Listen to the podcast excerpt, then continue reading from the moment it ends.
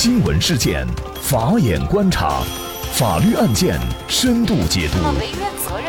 传播法治理念，解答法律难题，请听个案说法。大家好，感谢收听个案说法，我是方红。更多的案件解读，欢迎您关注个案说法的微信公众号。那么今天呢，我们跟大家来一起关注啊，女子离婚以后得知丈夫婚内出轨并生子，起诉前夫精神赔偿。具体案情呢，我们先一同来了解一下。二零零三年，河南安阳的周女士和张先生登记结婚，婚后啊，生育了一女一子，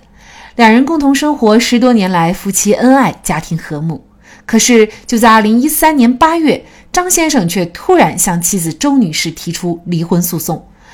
妻子周女士对于丈夫跟自己提离婚感到万分惊讶，不知所措。不明就里的妻子并没有同意和丈夫离婚，但是张先生却态度坚决。二零一三年七月，在他人的劝说下，双方协议离婚。为此，安阳市华县人民法院作出了民事调解书。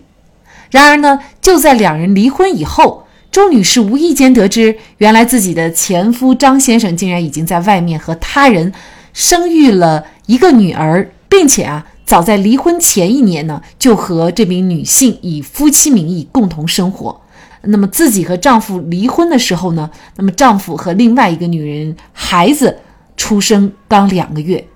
知道丈夫和自己离婚的真正原因以后，周女士感到自己的感情遭到了背叛，痛苦万分。于是呢，就向法院提起诉讼，请求法院判决张先生赔偿自己精神损害赔偿金三万元。而张先生对于前妻的起诉，则认为自己对周女士没有赔偿责任。两个人在婚姻关系基础上所设立的任何权利义务，已经在上次的离婚诉讼中得以解决，所以呢，应该驳回原告的诉讼请求。那么，离婚协议签订好以后，或者是法院离婚判决下达以后，一方追究另外一方的责任，是否会受到法律的支持呢？那么，一旦发现对方出轨，夫妻一方在离婚的时候，又是否可以主张精神损害赔偿呢？就这一系列的相关问题啊，今天我们就邀请云南大韬律师事务所副主任、婚姻家庭法律事务部主任、国家婚姻家庭咨询师谭英律师和我们一起来聊一下。谭律师你好，主持人好，听众朋友们好，感谢谭律师。周女士呢，她要求丈夫赔偿她三万块钱的精神损害赔偿金，但是呢，张先生却觉得当初啊。两个人的离婚协议是在法院的主持下调解的，并且上面最后一条还署名其他未尽事宜，双方互不再追究。那么，作为离婚后的周女士，她是否能够追究丈夫在婚姻当中出轨的责任呢？具体到本案的这个具体案情呢，我认为应该是可以的。那么，我们国家的婚姻法第四十六条有明确的规定，有下列情形之一导致离婚的，无过错方有权请求损害赔偿。那么具体包括就是第一种情形重婚的，第二种呢是有配偶者与他人同居的，第三种就是实施家庭暴力的，第四种是虐待遗弃家庭成员的。那么具体到本案，我们可以看到，就是本案的这个丈夫张先生，那么实际上他是在婚姻关系存续期间，他是存在过错的，他和婚外的异性有这个同居的一个行为，而且还生育了孩子。那我们认为呢，他实际上是构成了婚姻法上讲的过错。那么，虽然双方当时在法院离婚的时候，周女士她没有提及精神损害赔偿，但是我认为她没有提及是情有可原的。首先，第一个，在离婚的时候。周女士并不知道其丈夫在外面和他人同居并生育了孩子，她是在离婚之后，因为偶然的原因才得得知这个情况的。那么第二点就是说，周女士在法院协议离婚的时候，她并没有明确放弃过说，如果男方有外遇，那么我放弃追究男方。呃，精神损害赔偿的相关责任的这个权利，她没有明确放弃过这项请求。那我认为，在事后她知道丈夫有在婚姻关系存续期间有过错的话，而且也没有超过法律规定的离婚后一年的这个时间的话，我认为她向法院提起离婚诉讼，那么她是有这么一个权利的。那么这个案件呢，最终华县人民法院判决呢，张先生需要给付周女士精神损害赔偿金是一万五千块钱。我们通常知道，就是如果是在婚姻当中一方出轨的话呢，那么有可能在离婚的时候，就是有过错的一方是少分或者是不分的。但是这个案件当中啊，呃，还支持了周女士的这个精神损害赔偿。那么对于这样的一个判决，您怎么看呢？那么首先呢，这个判决肯定是一个值得肯定的一个判决，因为我们国家婚姻法第四条也非常明确的规定，就是夫妻之间要相互忠实。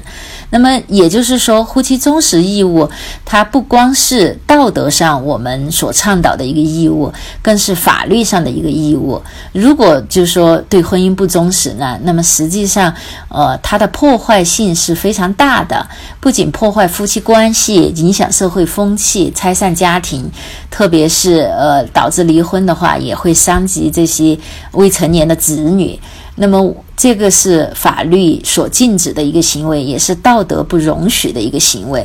那么，我们国家婚姻法所规定的这个损害赔偿，就刚才讲的婚姻法第四十六条，那么它不光包括物质损害赔偿，也包括精神损害赔偿。所以，如果在实践当中，就是说认定一方有过错的话，那么首先，呃，一个后果就是说，在分割财产的时候，可以对无过错方。多分对有过错方少分或者不分，那么在此基础上，第二个后果就是可以判令有过错方对无过错方进行一定的。精神精神损害赔偿。那么本案当中，法院判决男方给予女方，呃，精神损害赔偿一万五千块钱。那么就是基于这样的一个法律规定。那我个人认为呢，这个判决实来说是值得肯定的。那么他倡导了一个就社会风气，另外也是倡导了法律的一个价值取向。但是呢，提到呃案子本身以及就是说现实实践当中，我个人认为我们国家对于精神损害赔偿的这个。判决的数额还是过低，因为在实践当中，各级法院对于精神损害赔偿金一般是不超过五万，那么特殊情况是不超过十万。在我们平常做的案子当中，呃，法院就判决一万、两万，最多三万，就很少都达到五万的。我个人认为呢，这个数额是偏低的，因为实际上有的时候这种过错行为跟对另一方造成的伤害是非常巨大的。如果判判个一两万块钱，那么实际上呢，对这个过错方，我觉得啊，这个惩治的力度还是不够的。因为现在来讲，一两万块钱对于很多人来讲，可能也不觉得有什么。也希望就是说，在后续的这些法律实践当中，包括立法上，对于这一块儿，呃，能有一些突破，就是在数额上能有一些增加。就着这个精神损害赔偿金哈，我们也呃延伸一个问题，就是什么情况下，那么夫妻一方在离婚的时候可以主张这个精神损害赔偿金？呃，除了对方出轨以外，这种情形。嗯，刚才已经讲过，就是在我们婚姻法的四十六条，它以罗列的方式，那么罗列了四种情形。第一种就是呃一方在外面和他人重婚的，那么这种情况就是说一方呃可能是。本身有一个婚姻关系，后来呢又和他人又办了一个结婚证，又有一个新的婚姻关系。还有一种呢，就是说他虽然在外面没有和别人办结婚证，但是呢长期以夫妻名义同居的这种情况呢，也认为是重婚。那么第二种情形就是刚才讲到的，就是说有婚外情和他人同居的。那么法律的表述是有配偶者与他人同居，所以说呢，严格来讲。就那种在外面有这个一夜情啊，或者偶尔的跟别人发生关系啊，他还达不到法律上所认定的这种过错。法律上认定的过错，有配偶者与他人同居，一般来讲是指就是说不以夫妻名义，但是呢有一个比较。长期的、持续的、比较稳定的一个同居关系，所以法律上对这个呃过错呢，实际上要求还是比较高的。第三个方面就是实施家庭暴力的，有殴打呀，有这些暴力行为的，那么这种情况也是要给予赔偿的。第四种呢，就是虐待遗弃家庭成员的，所以法律上规定可以主张精神损害赔偿的，那么就是这四种情形。除了这四种情形之外呢，呃，在离婚的时候是难以主张精神损害赔偿的。呃，我们知道有些时候哈，就是在离婚以后，因为之前呢通过法院的判决或者是调解，其实对夫妻之间的应该处理的事情也基本。上都处理了，嗯，所以通常情况下，在离婚以后了，一方还去主张婚内的责任，通常情况下，可能法院也不会再去受理或者是支持相应的诉讼请求。那么，什么情况下可以对前夫或者前妻在离婚以后再去主张相应的责任呢？